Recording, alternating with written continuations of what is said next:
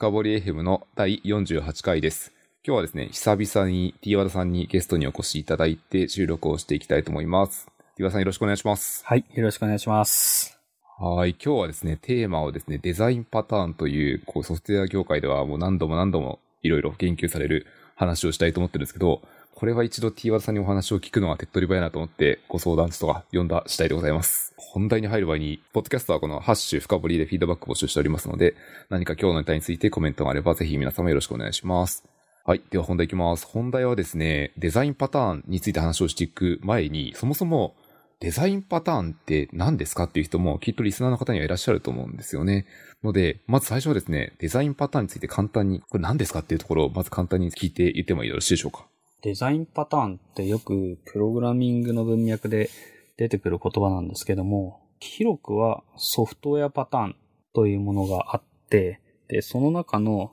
一つのカテゴリーがデザインパターンです。で、これは、まあ、プログラミングにおいて繰り返し現れる、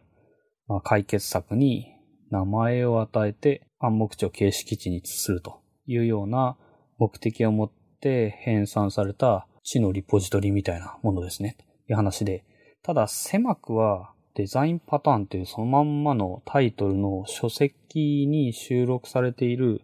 23個のパターン、ソフトウェアパターンというものを指してデザインパターンということも多いです。正確にはオブジェクト思考における再利用のためのデザインパターンというソフトバンククリエイティブから出ている書籍があるんですが、その本の中に、えー収録されているパターンたちのこと、ソフトウェアパターンたちのことを、えーデザインパターンと狭くは呼びます。で、えっ、と、この本、著者が4人いて、で、えっ、と、エリック・ガンマー、リチャード・ヘルム、えーラルフ・ジョンソン、ジョン・ブリシディスっていう4人がいるんですけど、この4人いるので、これをギャング・オブ・フォー、これ中国の歴史におけるあの4人組ってやつですね。になぞらえて、このデザインパターンの著者4人のことをギャング・オブ・フォーと呼ぶんですけど、短く略語にすると GoF なんですね。ギャング・オブ・フォー。なので、えっと、ゴフと私たちよく呼んでます。なので、このデザインパターンっていう書籍のことをよくゴフ本と言うんですね。狭くはこのゴフ本に、収録されているソフトウェアパターンのことをデザインパターンと呼びますし、えっと、本来で言うと、たくさんあるソフトウェアパターンの中の、特に流度としては、細かいクラスの設計に関する、えーイディオムに名前を与えて、で、言語をまたいで再利用可能な設計にしたものがデザインパターンというような感じですかね。ちょっと、またふわっとした表現で申し訳ないんですけど、大事なのは繰り返し現れる。つまり、言語が異なったり、システムが異なったり、ドメインが異なったりしても、でも毎回出てくるような解決策とか設計ってあるんですよね。毎回出てくるのはこれとか、よく出くわすのはこいつというものは、世界中でいろんなプログラマーが経験してることなんですよね。なので、そういうものに名前を与えることができれば、何ができるかというと、名前を使って知識を共有できるようになるんですよね。なので、こいつがデザインパターンとか、広くはソフトウェアパターンが目指していることです。なので、あの、日本で説明するときは、なんか真剣ゼミみたいなもんだっていうこともあるんですけど、あのこれ真剣ゼミで見たことあるってやつですよね。なるほど。みたいな。つまり、これ見たことあるというものとか、これ聞いたことあるというものに対して、名前を与える。で、それによって、何々パターンという名前を与えるんですよね。例えば、コンポジットパターンというデザインパターンがゴフ本の中にも出てくるんですけど、そうするとコンポジットという名前を聞くと、その名前からどういう状況において、どういう問題を解決しようとしている構造なのかというものが、コンポジットパターンを知っている人には伝わるわけですよね。例えばここの構造コンポジットにしましょうかっていうだけで伝わるっていうのはものすごく効率がいいんですよね。確かに僕が勉強した時に、あの、ファイルとディレクトリとかをこう共通のインターフェースを持って、どっちもこう、コンポジットっていうか、風に次を辿るときにそのパターン使えるなっていう勉強した記憶がありますね。そう。なので、そうすることによって、なんていうかものすごく効率のいい形で設計意図を相手に伝える時の語彙として使えるんですよね。それがデザインパターンのとっても強いところです。なるほど、ありがとうございます。今お話しいただいた中で、やっぱこう質問が少しあってですね、今おっしゃった中で、例えば最初にソフトウェアパターンの一つとして GOF のデザインパターンがあるっていうところがあったと思っていて、そもそもここでいうソフトウェアパターンっていうのは他にどういうものがあるんですか？えっ、と、その意味だと、まず、パターンとはとかそういう話からしなきゃいけなくて、長引くからどうしよう。えっ、とね、まずソフトウェアパターンって話で言うと、ソフトウェアパターンに他にどういうものがあるかというと、例えば、アーキテクチャパターンとか、あとは、認める人認めない人いるんだけど、アンチパターンっていうのもソフトウェアパターンですね。とか、あとは、コンカレンシーのパターンとかもありますよね。とか、まあ、要するに、まあ、繰り返し現れる解決策に対して、名前を与えて、で、プログラマーで知を共有していこうという際の、そういった活動というのがパターン。あまあ、特にソフトウェア業界で、えーそういうパターンを活用しようという営みのことをソフトウェアパターンと呼んでいますという感じです。なるほど。例えばの一つなんですけども、比較的新しいやつで、まあ、ちょっとこう、えっと、あるベンダーさんによってるんですけど、クラウドアーキテクチャパターンみたいなのも10年前に流行ってた記憶があって、それも一つですかね？うん、一つです。で、あれも、例えばですけど、そいつがパターンなのか、それともイディオムなのかというのをこう判断するときの試金石として、コンテクストをまたいでとかシステムをまたいで、またインフラをまたいで再利用可能な設計かどうかっていうものがあって、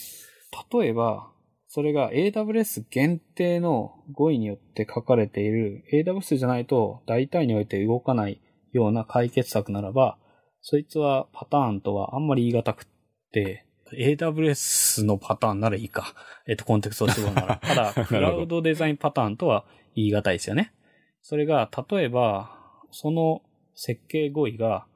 AWS においては S3 だし、GCP においては、あの、オブジェクトストレージだし、みたいな感じで、細部の差異はあるけど、基本的な考え方として、様々なクラウドベンダーにおいて採用可能なのであれば、そいつは、なんていうか、一種クラウドデザインパターンと言えるというふうに思います。確かに今の例で言うと、オブジェクトストレージプラス、例えばパターンの例では、それをバックエンドして、フロント部分を CDN でかましてて配るみたいなのって、大体まあどのクラウド、メジャーなクラウドであれば今提供できるので、こうなんか静的ファイルをスケールさせようとするとそうするのは鉄板だみたいなのが一つありますね。そうですよね。というので、これはだからまさに、パターンって、後で話するかもしれないですけど、パターンってフォーマットがあるんですよ、一種の。で、そのフォーマットが、そのパターンって名前が重要って話して、まあ名前が一番大事なんですけど、名前だがついてるだけだとパターンとはちょっと言い難くって、コンテクストとプログラムとソリューションっていうこの3つぐらいは欲しいんですよね。最小構成としては。だからどういう状況において、どういう問題があり、それを解決するためにどうやる、どういうような解決策をもたらすか、考えるか、というような構造。これがパターンというやつです。どんな状況において発生しているどんな問題に対してこういうソリューションを、え与えますというセットに対して名前を付けたものがパターンですよね。だからクラウドデザインパターンというやつも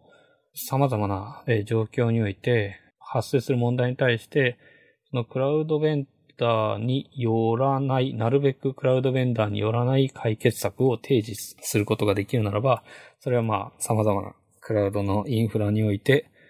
えー引用可能な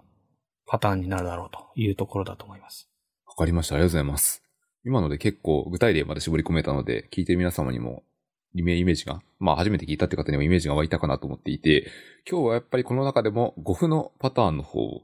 喋りたいと思っています。ので、えっと、ちょっとですね、あの、もし読んだことがない場合は、今日はあの、多分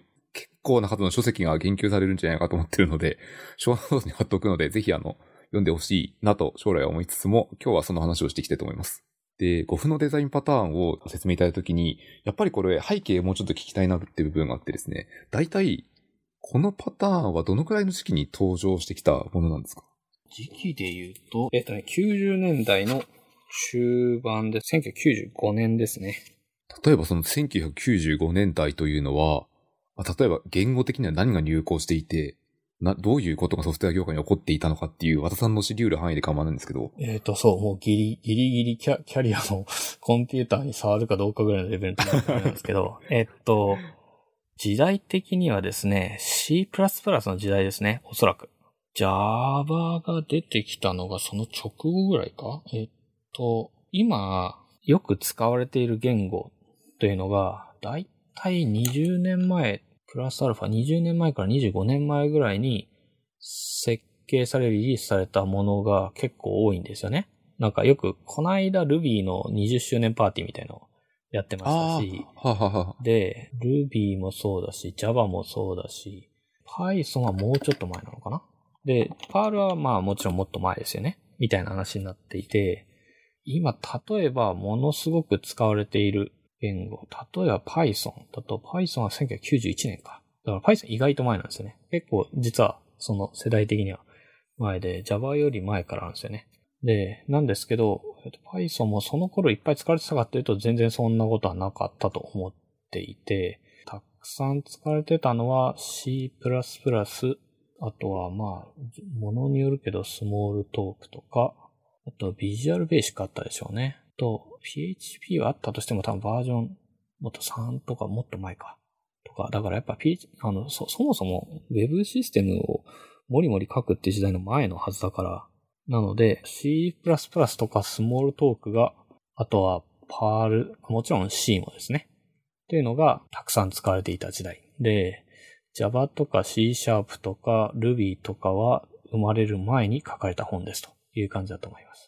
その文脈を押さえていると方が良い気がしますね。これちょっと昔のエピソードを聞いた方ならわかるかもしれないですけど、あの、二層アーキテクチャとかが前世だった時代ですかね。うん、そうですね。当たり前ですけど、ウェブで3層のシステムを作るというトレンドが来るよりちょっと前の時代のはずですから、基本的には、えっ、ー、と、OS の上のその GUI のプラットフォームを使って、えー、GUI のアプリケーションを作る。で、その GUI アプリケーションを作る上で出てくる諸問題に対する解決策という感じで出てきたということが多いと思います。で、実際に GOF 本も、まあ、簡単に言うと C++ で GUI のアプリケーションを作るときにいろいろ出てきたことというのが一つ、まあ土台にはなってるんですよね。WYSIWYG エディターみたいな。例えばそんなようなイメージです。だいぶイメージが湧いてきました。この時 C++ は結構オブジェクト思考にも寄っているというか、当たり前のようにクラス設計ができるみたいな時代なんですね。まあ、そうだと思いますね。うん。了解です。まあ、あまあ、あと言葉に出たスモールトークもまさにオブジェクト思考言語だと記憶していたので。うん、なんか、その辺の話すると多分、その、言語大好きな人からたくさんいろいろありそうだけど、まあ、時期的にはだから95年だから、95年なので、Ruby は生まれた年ですね。とか、そういうような感じなので、まあ、やっぱ多かったのは多分 C、C++、スモールトーク、パール、ビジュアルベーシックとか、なんかそんな感じの時代だったんじゃないかなと思います。ありがとうございます。じゃあですね、少しその5分のパターンの中身にも少し入りたいと思っていて、最初のあのコンポジットパターンとかを簡単にご説明いただいたんですけども、例えばカテゴライズというかどういうものが、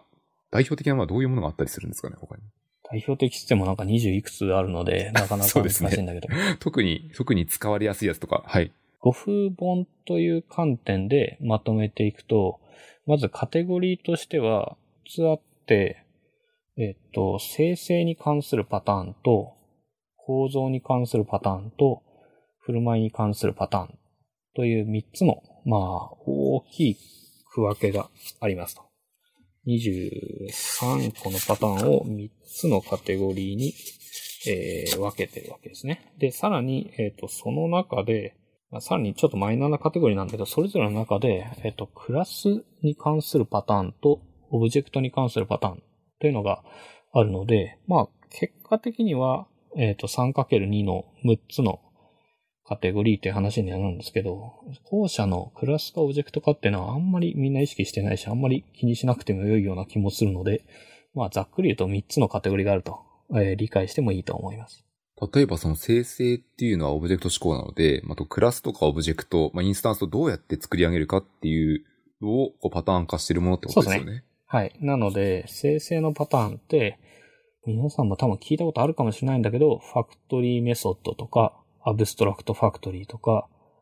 ビルダー、あとプロトタイプ、そしてシングルトンと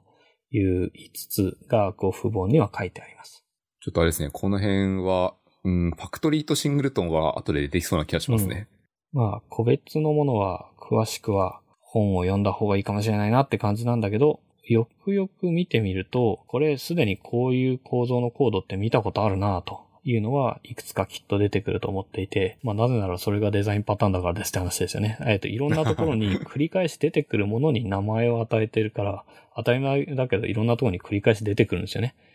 だから、本当に品質のソリューション、構造、設計に対して名前を与えたものであるっていうのは、実はその後付けで分かってくるんじゃないかなと思ってて、最初からデザインパターンを一種の記憶を対象として、その一、なんかテスト勉強みたいな感じで暗記していくという必要はあんまりなくて、そうじゃなくて自分がなんかコードを書いて、いい感じにリファクタリングしていって、で満足したと。で、後でなんか本を読んでみたら、これ僕が作ったのは実はビルダーだったんだとか、実はデコレーターだったんだっていうことに後から気づくというのでも十分だと思うんですね。確かに実はこうやってた。あと先輩の書いたコードとか見ると実はこうなってたとかはありがちかもしれないですね。うんうんあの、先輩というにはおこがましいんですけど、初めてなんか Java を勉強して読んでるときに、Java ってあの元々の読み込む元々のクラスで提供されてるライブラリとかを読むと、うん例えばなんだろうな、ファイル読み込みのリーダーのインターフェースとかって、あれって実はよく読み終えると、どれだこれで言うと、デコレーターコレーターになってますね。そうですよね。あれとかをこう、あ、これだったんだって後から気づくみたいなのがありましたね。うん、うん、うん。こう、だから、時系列で言うと、その、語風本は Java が出てくる前に書かれたんですけど、設計の流派的には、結構 Java と語風のデザインパターンっていうのは近い位置にあって、で、Java の、そうですよね、クラスライブラリとかが、結構語風のパターンを採用したものとかがあるので、それでなんか、よくよく見てみたら、なるほど、これなんだというのが、えっ、と、いくつか出てくるっていうのはあると思います。うん、ありがとうございます。今一部こう説明をいただいたところで、まあ、生成と構造と振る舞いで、生成だけ少し深掘りをしたんですけど、これの調子でいくと終わらなくなっちゃうと思うので、少し先に進みたいと思って。このゴフデザインパターンって、ここ今でもこういろいろ話に上がる時があって、これなんで上がるかというと、結構前のパターンでもあるに関わらず、これ今本当なの、本当に必要なんですかって話がやっぱりちょいちょい出るかなと思ってるんですよね。あと、もしかしたら、これは追加削除変更っていうか、こう読み替えた方がいいんじゃないみたいな話もいろいろあってですね、この辺の知見を和田さんから聞いてみたいなっていう思いがあります。今でもどうなんですかね？これは使えるんですかね？えっ、と、語風のパターンって意味ではですよね。はい、そうです。そ5分にの意味だ。と、その現在、2021年現在において使い物になるかどうかっていうと、えっ、と、使い物になるものもあるし、語風のパターン、えっ、と、ソリューションとしてはあまり使わないなというものもあるという感じですね。そのパターンって、そのコンテクストに対して、コンテクストにより現れるプロブレムに対してソリューションを与えるってものなんで、あの、ま、20年経つと、コンテクストも結構変わったりするんですよね。だから、コンテクストとして、その周辺の状況として、あまり必要なくなってきたなというものもあったりするし、あとは、そうですね、あの、20年の間に、当たり前ですけど、その言語が進化したり、あるいはパラダイムが変わったりし、新たなパラダイムが加わってきたりしたので、パラダイムが変わったり、言語が変わったりすると、当然フィットしないものも出てくるんですよね。というのは、5分のデザインパターンっていうのは、簡単に言うと、クラス思考のオブジェクト思考言語において、より良いコードを書くためには、より良い設計をするためには、どうしたらいいよというのを共有するパターンなので、例えば、最近の言語においては、より良いものなんだったら、もう言語に標準で搭載しちゃいましょうよみたいなものもあったりしますよね。でそうすると、現在において有用か有用じゃないかっていうより、実装する必要があるかないかに、という話に置き換えるなら、実装する必要がないものっていうのもある。あの、つまり、言語に標準機能として搭載され始めたので、結果的には自分たちで作ることはなくなったと。作ることなくなったことを思って必要ないって断じるのは、これはおかしな話なんだけど、ただ、まあ、作る必要がないのであれば、覚える必要はないですねと考える人も いるっていうのは理解できると。ただまあ、理解しないと、作るよりも使う時間の方が長いですよね。当たり前ですけど、コードって。だからなぜそういう構造になってるのかとか、どうしてこうなってるのかっていうのを理解するためには、やっぱり分かっておいた方が良いという話にはなりますが、まあ、なんか作らなくて良くなったもんっていうのは明らかに出てきましたね。例えばで聞いてみたいポイントとして、言語標準のポイントですね。一番ベタなところで言うと、イテレーターとかが様々なクラスライブラリーとかにおいて、イテレーターの標準実装というものが言語によって提供されているものっていうのは、モダン言語ではすごく増えてきました。とか、あるいはイテレーターを作りやすくするイテレーターのサポート機能みたいな。ほんのちょっとの機能を作るだけで、イテレーターに求められる全部の機能が自動的に提供されるみたいなものとか。そういったものは言語ごとにいろいろ流派はありますけど、イテレーターの本質っていうのは数え上げとかの抽象化なんですね。で、数え上げの抽象化とか、なんか複数たくさんあるものを統一的に扱えるようにするっていうのは、これはプログラミング言語の基本中の基本の機能なので、まあ基本中の基本の機能っていうのは普通プログラミング言語が提供するんだろうみたいな感じになってくる。というので、 iterator を自分で設計して自分で作るっていうのは、特殊な iterator を作るのでない限りは、あんまりやらなくなってきたねというのはありますという感じですね。ちょっと iterator っていう言葉も、こう自明な人も結構多いかもしれないですけど、自明じゃない人もいるので、あえてちょっと深掘りをしてみると、例えば iterate を繰り返すって意味なので、大昔の言語としてもこう配列を for loop でぐるぐる回すみたいなのやっぱあったわけじゃないですか。でも iterator を使うと、デザインパターンの本とかでよくあるのは、こう、 next とか、あと hasNext みたいなメソッドを実装しておいて、まあ、次があるかどうかを hasNext で true false の真偽にして、で、ある場合は、こう、 next で次の値を取っていくみたいなことをぐるぐる繰り返すっていうふうに書いたりすると思うんですけど、これの登場した背景、これはどういう具体的な課題が解けたりするんですか？例えば、 external iterator はそうですよね。で、 iterator って、背後の構造を意識させずに、一個ずつ取り出すみたいなレベルでの抽象化なんですよ。で、例えば、配列だったら、フォー文で回せばいいじゃないですかみたいな話になるわけですね。だから、フォー文があるとか、フォーイーチがあるのに、なんで iterator 必要なんですかみたいな話になるんですよね。まあ、最近の言語で言うと、 foreach と iterator っていうのが、内部的にはすごく近しい関係になるからちょっとごっちゃつくんだけど。なので、よくそういう議論を持って、イテレーターパターンなんていらないじゃないですかみたいな話になるんだけど、イテレーターの本質は、一個ずつ取り出すってことなんですよ。で、順々に取り出す。だから、終端の見えないものだし、構造もよくわからないけど、そういうものに対して一個ずつ取り出すことができれば、一個ずつ取り出して何々をするという、一個ずつ取り出した後にその一個ずつ取り出したものを使うコードの方は再共有できますよね。再利用できますよね。だから、例えば、一個ずつ取り出したものを単純に末尾にくっつけていくみたいな作業があったとします。うんと、アレイのアペンドみたいなやつ。で、あの、例えばアレイに対して一個ずつ取り出して、アレイに、違うアレイにアペンドしてったら単なるコピーのアレイを作るだけなんだけど、でも、例えばあるアレイを4分で回して、で、他のなんか全然別に、えー、用意したアレイの末尾にアペンドしていくだけだと、これは単なるシャローコピーを作ってるって話だけど、えっ、ー、と、それが一個ずつ取り出す相手が配列じゃなくても取り出せると。一個ずつ取り出せるということになったら、一個ずつ取り出したものを末尾に追加していくというコードの方は再利用可能になるんですよね。ということは、何であれ一個ずつ取り出せるインターフェースを持っているのであれば、それを前提にしたコードというのはすべて共有可能で再利用可能になるわけです。で、だからそれは、例えば、4分で回せるからいいじゃないですかって言ってると、その配列が突然二次元配列になったりすると、あの、4分を、さらにその中で4分も回さなきゃいけないみたいな話になるわけですよね。結構配列の中の実装の詳細まで踏み込んで知識が書けないですね。配列の構造にタッチしなきゃいけないっていう話になってきますよね。うん、っていうので、えー、もちろん、その最近のモダン言語だとそれを平らにするのもあるから、また議論がごちゃつくんだけど、どはい、まあ、その、配列だったらそう。でも、それが例えば、そうじゃなくて、ディレクトリとファイルがいっぱいあって、で、ディレクトリをその再帰的に操作していったものを一個ずつ返してくれる。これもイテレーターですよね。で、そしたら、そのディレクトリ名みたいなやつを、えー、ひたすらアレイにアペンドしていくみたいなやり方ができるとか。で、これがディレクトリじゃなくてドムのツリーかもしれないし、そうかと思えば全然違うものかもしれない。でも、なんであれ、一個ずつ取り出すというようなインターフェースを与えることができれば、一個ずつ取り出したら、その後でどうするというコードの方は、えー、広く自分の中で採用可能になる。というのが、これがパターンの大事なところですよね。というので、一個ずつ取り出す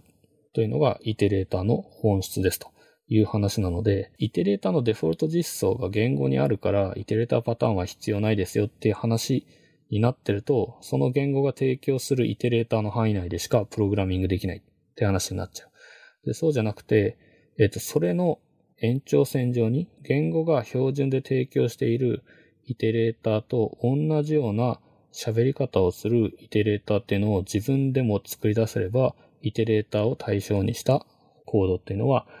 広く使えるようになるわけですよね。っていうので、そういう言語が提供しているものと自分が作るものっていうのを地続きにするというのもとても大事な考え方なわけです。なるほど。今のところで結構すごい重要だなと思うのは、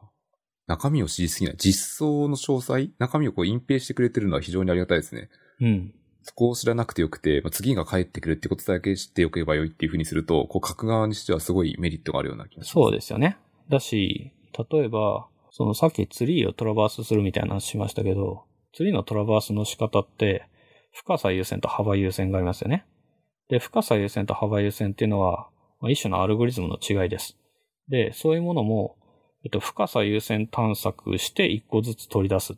てやつと、幅優先探索して一個ずつ取り出すっていうのも、一個ずつ取り出すって意味だと、インターフェースとしては変わらないわけですよね。で、幅優先と深さ優先ってやつを、例えば Strategy パターンってやつを使って置き換え可能にできるみたいな、そういった話になってくるわけですね。この辺の話はショーノートに貼っておきます。きっと深さ優先とか幅優先は BFS とか DFS とかその辺でググっていただくときとアルゴリズムの本がいっぱい出てくると、あの、ツリーの図見ると分かりやすいですよね。ので、あの、その辺も、これからめちゃくちゃ勉強するって人もこのポッドキャスト僕聞いてるっぽいので、なるべく拾えるように 話はたまにしておこうと思います。で、えっと、現時点でもう35分ぐらいなので、絶対終わらないんで、大丈夫です。複数に分割しようと思います。今の、イテレーターのパターンをそもそも話したきっかけというのは、そもそも今の現代の言語、使われる言語においてデザインパターンってどの辺が有効ですかっていうところから派生したものだって、もうちょっと戻ってみると、今、イテレーターに関しては、ある程度言語側でなるべく標準に提供されているので、本質の部分は再利用できるけど、昔ほど、あの、実装する部分、我々プログラマー実装する部分は減っているって話だったかと思いますと。で、その次に聞いてみたいのは、一方で、いや、これ、このパターンむしろこう、今だと良くないんじゃないみたいっていう話もあると思っていて、そういうものは何かあったりするんですかね？ああ、まあ、多分筆頭に挙げるならシングルトンで、えー、っと、シングルトンパターンはいらないです。いらないですけど。言 い切ってますね。あの、いらないですね、ほとんど。えー、っと、シングルトンってどういうパターンかというと、そうですね、それもぜひ。えっと、一つのインスタンスであることを保証するっていうパターンなんですよね。なんだって話なんだけど、その、インスタンスというやつは、あの、まあ、クラス思考のオブジェクト思考言語においては、なんかクラスを入することによってインスタンスってできますよね。あの、ざっくりした説明ですけど。ということは、えっ、と、二つ入すれば、二つインスタンスができるわけです。で、に、例えばデートオブジェクトを二つ new すれば二つのデートができますね、みたいな話なんだけど、 Singleton は、それを、なんて言ったらいいんですか、絶対に一個にするっていうパターンです。一個しか、あるクラスのインスタンスは一つしかできないようにするっていうパターンなんですね。で、これ何のためにあるかっていうと、例えばグローバルな dictionary を作りたいとか、キャッシュを作りたいとか、そういった時に、新しくオブジェクトが、例えば、キャッシュを作ろうとしていて、それでもオブジェクトが2つあったりすると、どっちのキャッシュを見に行けばいいのかとか、キャッシュがちゃんとヒットするのかとか、そういうのも含めて、なんかおかしなことになりますよね。なので、それによって、プログラミング上よくわからない状況が生まれてきてしまう。なので、インスタンスが一つしかないという保証があれば、その一つしかないインスタンスに対するプログラミングというものを安心して行えるようになるわけですよね。えっと、ここに絶対こいつがいるぞみたいな話。ここになければどこにもないみたいな、そういった前提でプログラミングができるので、シングルトンパターンっていうのはよく、なんかシステムに一つしかないものというものを入れるために使われていたパターンで、で、しかもなんかまあまあ有名なんですよね。なんかシングルトンパターンっていうやつは、なんかシングルトンのゲットインスタンスみたいなクラスメソッドがあって、なんかゲットインスタンスって呼び出すと、まだインスタンスが存在していない場合は、そのインスタンスが作られて返され、単一インスタンスが存在している場合はそいつが返されるみたいな、なんか、ものすごいざっくりとそういう動きですね。で、なので、なんか便利そうじゃんって思うんですけど、便利さよりも、その、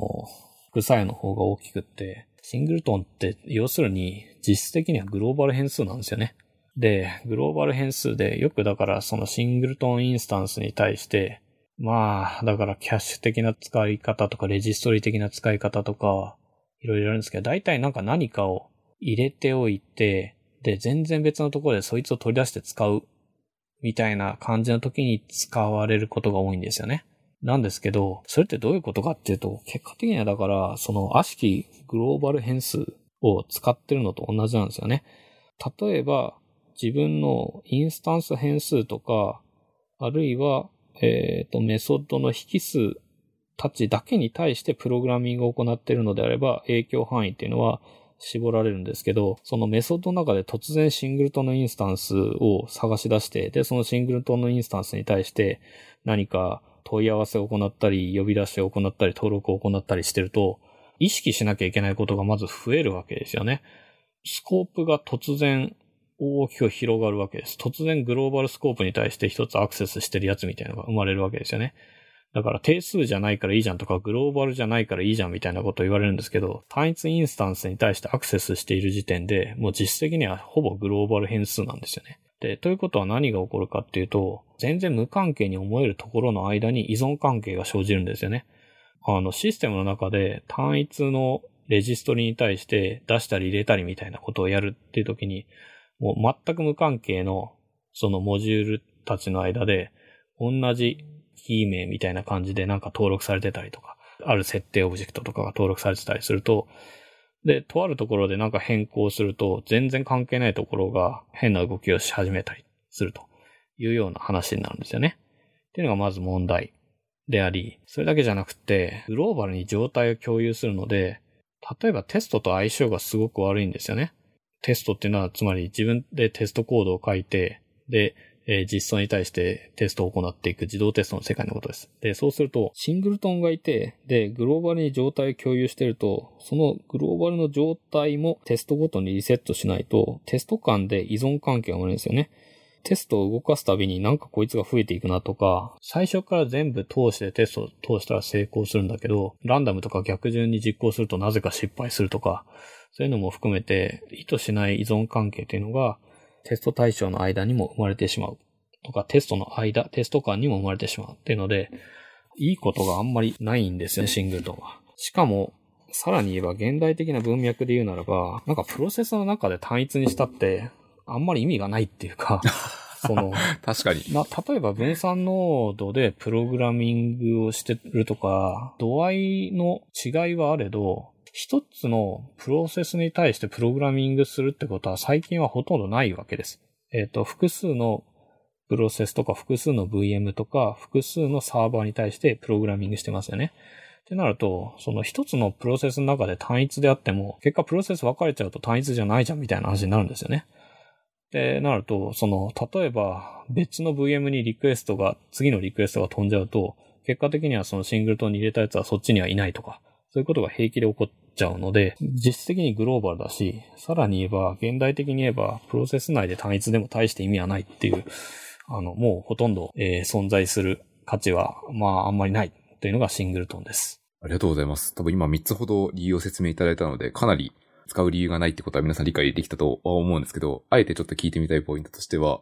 今その最後におっしゃっていた現代的な構造としては、プロセスがたくさん生まれるというのは、例えばこう12ファクターアップスに代表されるように、まあ結構こう、まあ、スケールさせるためにはプロセスをごとこう増やして、別のコンテナで動かすみたいなのが主流になってるからってことですよね。そうです、そうです。というのと、仮にそれがない時代のことを想像すると、例えば昔の Java って結構、ワンプロセスでマルチスレッドみたいなそういうことですね。時代があった時には、えっ、と、使う、まあ、ある程度の意味があったって感じになるんですかね。ありましたね。だから、あこの後で出てくるかもしれないけど、DI コンテナとかディペンデンシーインジェクションっていう概念が出てくるまでは、シングルトンって結構ファクトリーとの絡みとかで使ってたりしたんですよね。だから僕も作ったことはいっぱいありますが、現代においては様々な理由によって、まあほとんど作らなくなったし、使わなくなったし、新規で作ることもほとんどなくなったという感じです。これも、今のところでもう一個あえて聞いてみたいポイントとしては、そのシングルトンが解こうとしていた、例えばこう、なるべく同じキャッシュを見たいとか、例えばなるべく同じデータを、グローバルに近いものをデータ見たい場合っていう要求に対関しては、多分現代のアーキテクチャ、まあ、クラス設計とかでも、つどつど発生するものかなと思っていて、うんうんうん。今のモダンな設計ではこれはどうやって解きに行くんですか？これはですね、言語によっていろいろやりようはあるんですけど、さっきちらっと出てきましたけど、おすすめの解決策は、えー、ディペンデンシーインジェクションというものを使うということです。シングルトンの問題がどこにあったかっていうと、シングルトンを使うときは、みんなそのシングルトンの存在を知っていて、で、自分で探しに行ってるんですよね。で、自分で探しに行って、自分で取りに行ってるから、だから、シングルトンっていうのは、コードの中で、様々なコードの中の超有名人なんですよね。有名人だから、みんな知ってるからみんな共有して、で、それによって依存地獄になるというような話です。5フの時代にはなくて、で、その後に出てきて、オブジェクト指向設計の流れを大きく変えたものの一つとしては、ディペンデンシーインジェクションとか、えっ、と、インバージョンオブコントロール IOC っていうものがある。まあ、最近で言うとディペンデンシーインジェクションって説明するのが一番簡単ですね。っていうのがあって、要するに、ものすごくざっくり言うと、有名人を自分で探しに行くからいけないのであって、なぜかそこにすでにいるのであればそれでいいじゃないかって話なんですよね。で、なぜかそこにすでにいるっていうのは誰かが渡して、すでに渡してくれていれば、そいつを使えばいいんだから、えっ、と、有名人を自分で知っていて探しに行かなくてもよくなるんですよね。結果的には有名人かもしれないですよ。単一インスタンスのキャッシュかもしれないんだけど、それはそれで別に構わないんですね。構わないっていうのも変な話だけど、でも、えっ、と、やりたいのはキャッシュなんだから、有名人じゃなくても良くなったんですね。ディペンデンシンジェクションするので、有名ではないけど、なぜか渡されてくるキャッシュという存在にできるわけですね。なので、そのキャッシュに、アクセスしに行くと、実はグローバルなデータを様々なところから共有されているという存在になっていると。で、これはつまり何かっていうと、簡単に言うと矢印の向きを逆さにしたんですね。例えば自分が書いているコードがクライアントだとしましょうと。で、クライアントからキャッシュというクラスのインスタンスを探しに行ってますと。で、キャッシュはシングルトンですみたいな話になると、自分のクライアントからなんかキャッシュのドットゲットインスタンスみたいなのやって、で、ゲットでキーみたいな感じで取りに行くんですよね。ってなるとみんなキャッシュのことを知っていると。で、キャッシュのインスタンスの取り方も知ってるみたいな話になるんだけど、それはつまりクライアントからキャッシュに対して依存の矢印が向いてるって話ですよね。で、これをそうじゃなくて、誰かがクライアントに対してキャッシュを渡してくれていれば、すでに渡してくれていれば、クライアントはキャッシュを自分で探しに行く必要がなくなりますと。で自分で探しに行く必要がなくなると、キャッシュの探し方というのがコードからいなくなるんですよね。で、キャッシュの探し方っていうのは、つまりグローバルへのアクセスですよね。実質的にはゲットインスタンスとかしてるわけですから。つまりグローバルアクセスがなくなるんですよね。で、グローバルアクセスがなくなれば、例えば、そのシングルトンの問題の一つであった、そのテスト間に、その暗黙の依存関係っていうのがたくさん生まれてしまうっていうのが、クライアントのテストをしたいのであれば、そのクライアントに渡すキャッシュっていうのは、別にグローバルな本物のキャッシュじゃなくて良くなるわけですよね。なので、テストから簡単なキャッシュを作って渡してやれば、様々なそのキャッシュの状態に対するテストもやりやすくなるし、それだけじゃなくてクライアントのコードからグローバルアクセスがなくなると。いいことだらけじゃないか、みたいな話になるわけですね。で、そうすると、さらに言えば、テストから使うキャッシュというのと、実際に本番で使うキャッシュっていうのを、実装は同じじゃなくてよくて、インターフェースが同じであれば、テストからは、えテストしやすく、かつ本番コードでは本番コードなりの、え実装みたいな形で入れ替えることができるという話になるので、これってつまり、と矢印の向きが逆になったというよりは、依存の矢印としては引き続きクライアントからキャッシュへの依存があるんだけど、その依存の探し方としては逆向きになったんですよね。えっ、ー、と、なぜか誰かから渡されてきてるっていうのを前提にプログラミングして良くなったという話になるわけです。で、これによって、プログラミング、オブジェクト思考プログラミングにおける、その、依存解決の問題とか、実質的なグローバルアクセスの問題とか、そういったものは大きく解決されていくことになったんですね。なので、えっ、ー、と、5風の後のプログラミングの、例えば設計に出てきた概念において、特に重要なものの一つがディペンデンシーインジェクションだと思うのは、そのあたりに関係していますし、5風のパターンの使われ方に大きく影響を与えていったという形になります。うん、ありがとうございます。今のところやっぱ聞いてみたいポイントがいくつかありますね。例えば、ディペンデンシーインジェクション、依存性を注入する場合っていう時に、なぜか知ってるっていうのは、どういうふうに実装するかというと、まあ、イメージとしては、まあ、あるクラスがそのキャッシュを使いたい場合に、new でそのクラスのコンストラクターを作るときに、その、例えば引数としてそれを渡せるようにするとか、そういうイメージですか？そうですね。例えば、今、クライアントとキャッシュっていう、まあ、ざっくりした例の話してましたけど、クライアントを入するときに、つまりクライアントはなぜかキャッシュをすでに渡されてるっていうのはどういうことかっていうと、最もベタなディペンデンシーインジェクションとしては、コンストラクターに引数としてキャッシュがやってくる。例えばキャッシュのインターフェースがやってくるみたいな感じですよね。で、そうすると、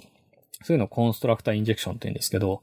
しょっぱなからなぜか知ってる状態になるんですよね。な、なぜか誰かがもうキャッシュを渡してくれているから、そのキャッシュに対してプログラミングをすればよいという話になります。で、DI には他にも、なんかセッターインジェクションとかフィールドインジェクションとかメソッドインジェクションとかあるんですけど、現代においては、例えばセッターインジェクションとかフィールドインジェクションとか、あまりやらなくなってきていると思ってます。基本的には、ディペンデンシーインジェクションする場合は、コンストラクターインジェクションというのが、もう筆頭の候補になります。なんか、よほど特殊な仕組みを使っている場合は、それ以外のインジェクションしなきゃいけないんですけど、そうすると、なんていうかな、仕組みへの依存が生まれ始めるんですよね。なんかアノテーションを書かなきゃいけないとか、なんか特殊な名前にしなきゃいけないとか、そういったのが始まるので、コンストラクターインジェクションってやつは、何らかの仕組みを必要としないですよね。誰かが、なぜかコンストラクターに渡してくれていれば、すべてついつまが合うという話なので、基本はコンストラクターに渡すというやり方です。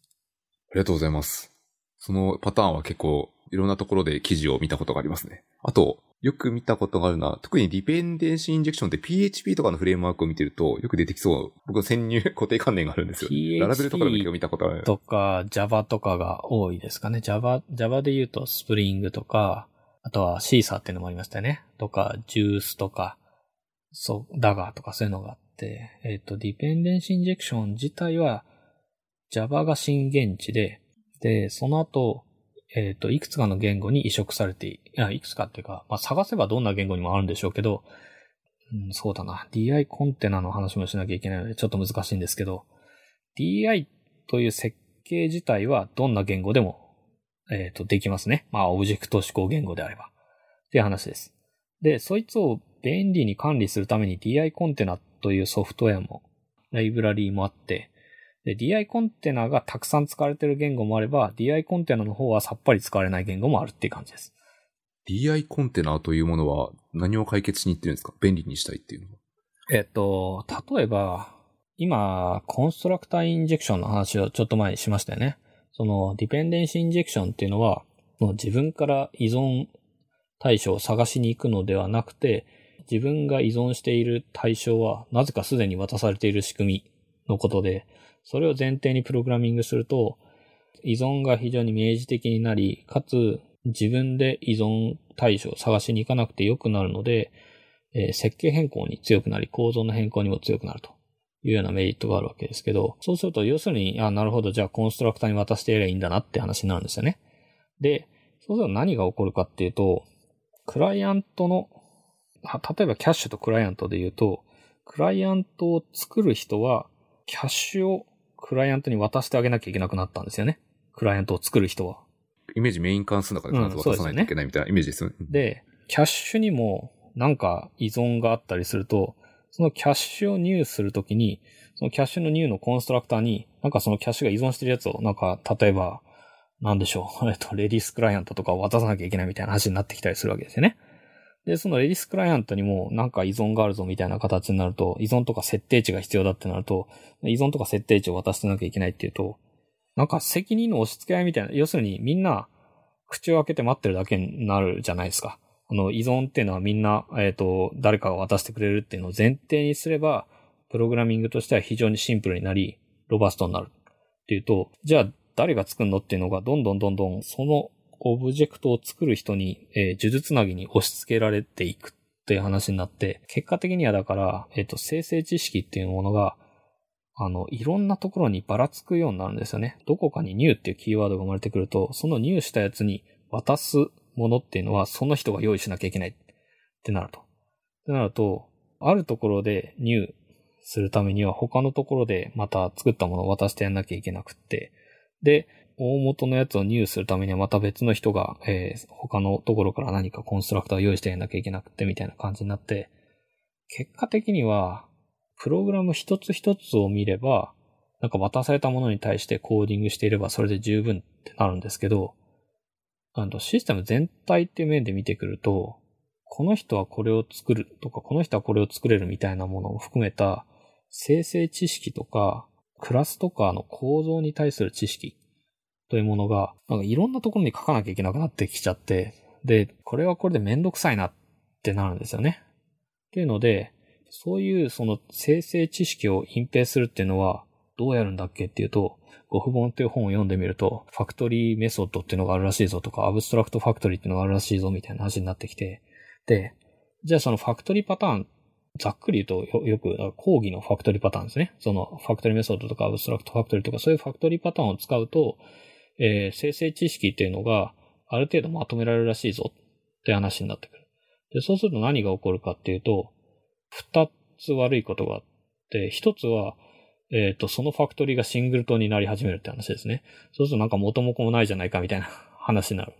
で、じゃあシングルトンはやめようやって話になってくると、結果的にはファクトリーがシステム中に散らばることになるんですよね。いろんなところでファクトリーが作られ、で、いろんなところでファクトリーが使われるみたいな話になって、シングルトンではないけど、生成知識的には、ファクトリーって単位にはなるんだけど、やっぱ散らばったまんまになっちゃうねって話になる。これ何がいけないのかっていうと、依存の解決というものと、その生成知識というものが、システムの、システムっていうのは、つまり様々なコードの間に、あのバラバラに存在してしまう。で、それによって、結果的には、あるクラスのコンストラクターを変更しようってなったら、でそのコンストラクターを使ってるところっていうのは、いろんなところで使われてたらいろんなところで変えていかなきゃいけないみたいな話になっちゃって、あんまり嬉しくないなみたいな感じになるんですよね。っていうので、よくよく考えてみたら、誰かが生成知識、オブジェクトの生成知識というものを、生成知識っていうのはつまり、どのコンストラクターに何を渡さなきゃいけない。これが生成知識です。生成知識というものを、ある程度一括管理してくれる黒子みたいなやつがいれば、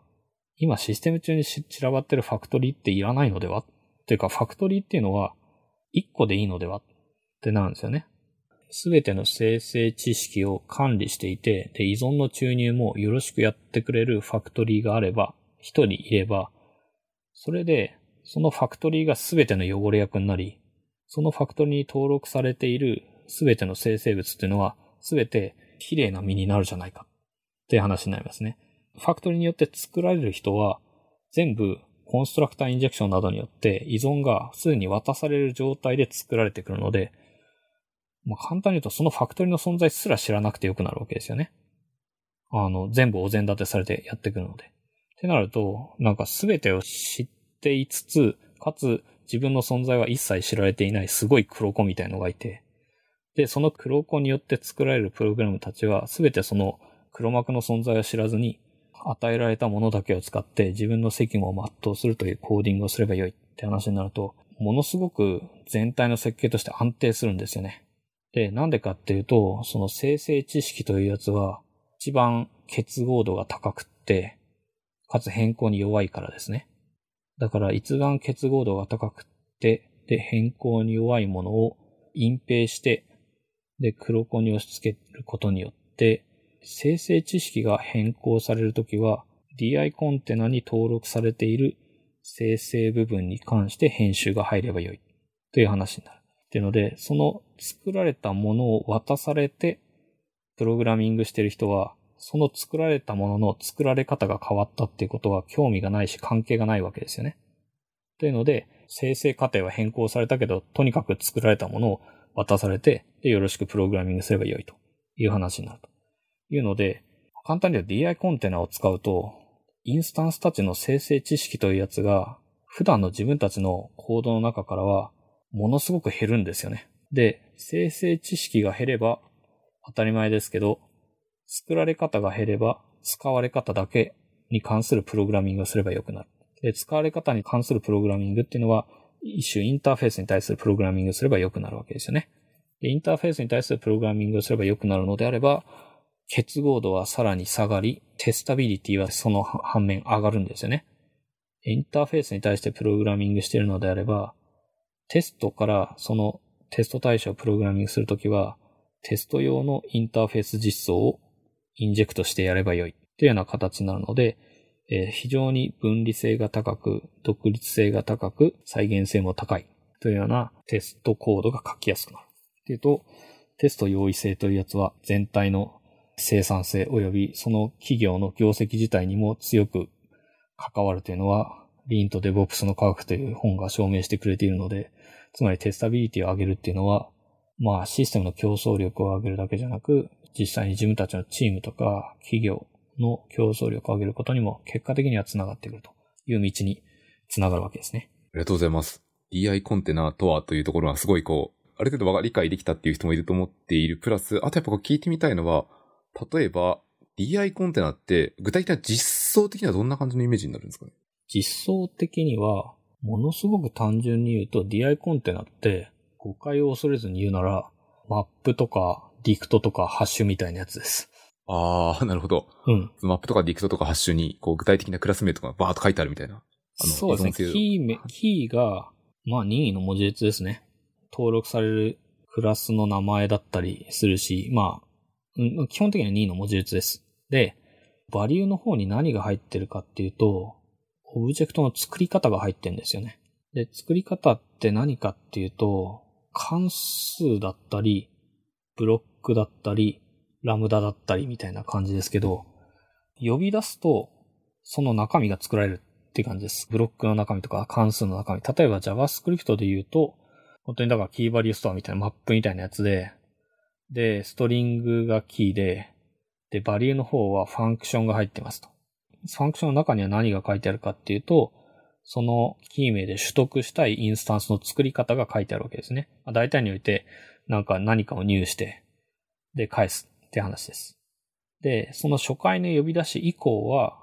DI コンテナの基本的なパターンとしては、その初回の呼び出し以降は、そのキー名で、呼び出されたら、すでに作られているインスタンスが返るという感じが多いですね。で、もちろん設定によっては、毎回新しいインスタンスを作るみたいなこともできますという感じ。まあ、その辺は DI のバリエーションです。ここで肝心なのは、えっ、ー、と、そのファンクションの中で呼び出される、えー、入するやつにも依存がいるはずですよね。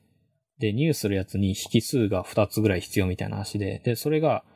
別のオブジェクトなわけですね。で、その時に、最も単純な手書きの DI コンテナで言うと、その function の中から DI コンテナ自身が参照できるんですよ。で、もうすごい簡単実装で言うと、 function、つまり key value の方の value の方の function は引数を一つ取って、で、その引数はコンテナ自身だとしましょう。そうすると、つまり、なんかその、マップとか dict みたいなやつが引数に渡ってくる関数になるんですよね。で、なので、そのマップから、今、その function の中で作ろうとしている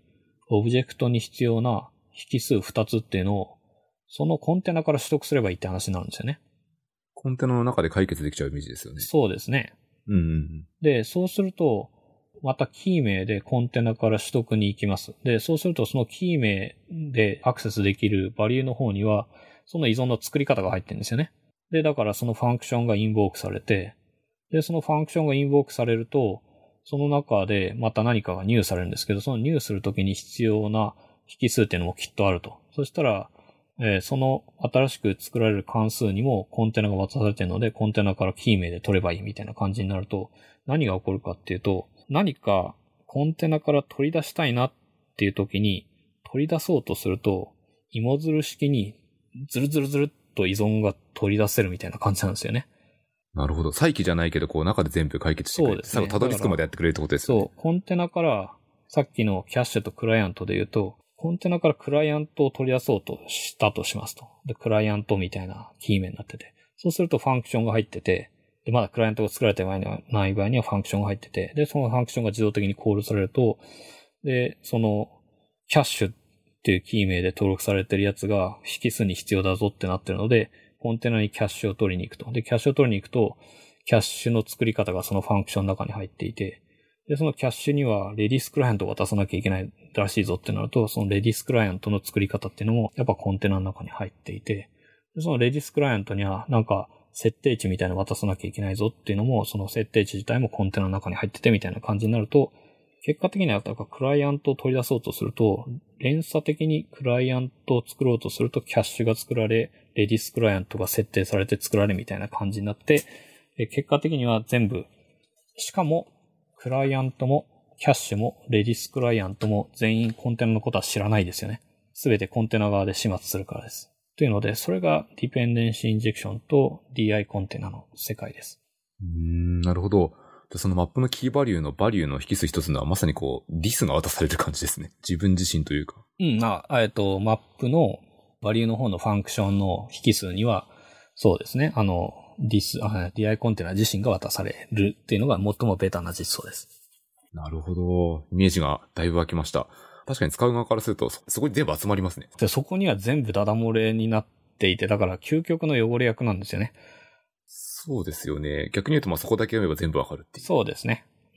ありがとうございます。これ、今 DI の話をしていて、これ全然終わらないので、一回ここで第48回は切りたいと思います。今日のこの第48回に対して、えっと、何か感想とかあれば、ぜひ、ハッシュの深掘りまでフィードバックがあればお願いします。最後に、エピソードスポンサー広告を読み上げて終わります。